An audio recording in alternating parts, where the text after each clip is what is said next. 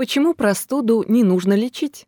Филипп Кузьменко, терапевт из Петербурга и автор популярного медицинского телеграм-канала «Доктор Фил», развенчал для собака.ру основные мифы о лечении ОРВИ. Есть ли смысл объедаться аскорбиновой кислотой при первых признаках простуды и зачем иметь в аптечке бальзам «Звездочка»? ОРВИ, оно же ОРЗ, оно же простуда, пожалуй, самое мифологизированное заболевание. Некоторые из этих мифов достаточно безобидные, например, о целительном стакане теплого молока с минеральной водой, другие очень даже вредные. Давайте разбираться. Антибиотики.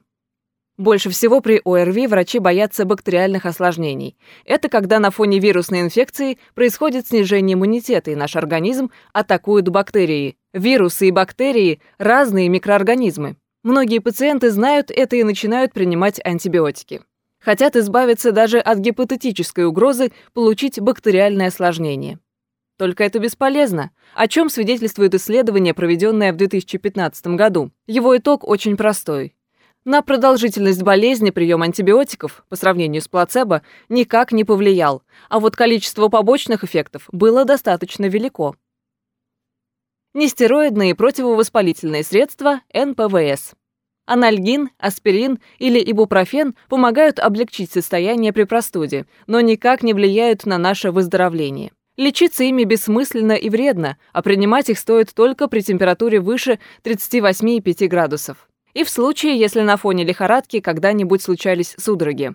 НПВС негативно действует на слизистую оболочку желудка, поэтому если вы страдаете гастритом, эзофагитом или язвенной болезнью желудка, то целесообразно будет ограничить прием НПВС, либо принимать их совместно с препаратами, понижающими кислотность желудка, например, амипрозолом или никсиумом. Противовирусные препараты и иммуномодуляторы – Существуют исследования, которые показали эффективность некоторых противовирусных препаратов во время простуды. Проблема заключается в том, что практически все эти исследования проведены у нас в России, а не за рубежом, и к их результатам имеются определенные вопросы. Ни в одном зарубежном руководстве по лечению ОРВИ вообще нет никаких антивирусных и иммуномодулирующих препаратов, поэтому я своим пациентам такие препараты не назначаю. Поливитамины. Откуда у пациентов привычка принимать витаминные комплексы, мне неизвестно. Вероятно, это маркетинг сделал свое дело.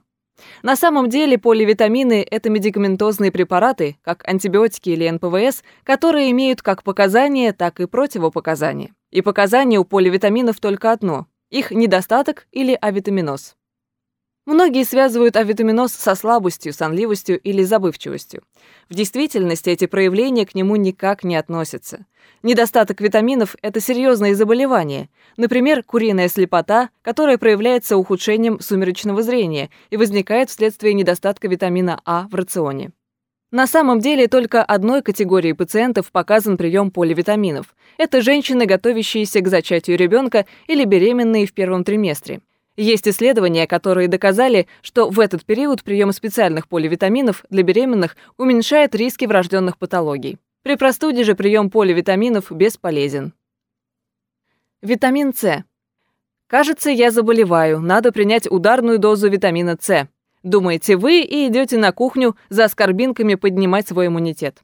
Но исследования показали, что никакого положительного эффекта прием витамина С при простуде не приносит. Впрочем, эффект плацебо никто не отменял. Вывод один. Витамин С бесполезен при простуде. Впрочем, и не вреден. Мед, чеснок и звездочка. Наверное, вы уже решили, что здесь и писать-то не о чем. Все миф. Но, как ни странно, есть народные средства, которые доказано помогают при простуде. Например, гречишный мед может уменьшить проявление ночного кашля у детей, а чеснок, благодаря входящему в его состав веществу алицину, уменьшает частоту простуды. Правда, при проведении соответствующего исследования испытуемые принимали не сам чеснок, а экстракт, равный 180 мг алицина в сутки. В одном же зубчике чеснока находится примерно 5-9 мг. И, наконец, за рубежом есть такое средство, как Вапораб, которое по своему составу ближе всего подходит на наш знаменитый вьетнамский бальзам «Звездочка». Нанося мазь на область шеи и груди, можно уменьшить проявление симптомов простуды и таким образом облегчить свое самочувствие. А чем же лечить простуду? Никаких чудодейственных препаратов, которые излечили бы вас от простуды за пару дней, до сих пор не изобретено. Но чтобы не заработать осложнений и уложиться как можно в меньший срок, соблюдайте несколько простых правил. Это постельный режим, обильное питье, а также частое проветривание помещений и увлажнение воздуха. Полезно промывание носа солевыми растворами, а при сильном насморке или заложенности носа вам могут помочь сосудосуживающие капли, содержащие ксилометазолин. Но будьте осторожны, длительный прием этих средств может вызвать привыкание. Еще своим пациентам я назначаю полоскание горла антисептическими растворами хлорофилипт, фурацилин, хлоргексидин и, по мере надобности, прием отхаркивающих средств. Текст подготовила Катерина Резникова.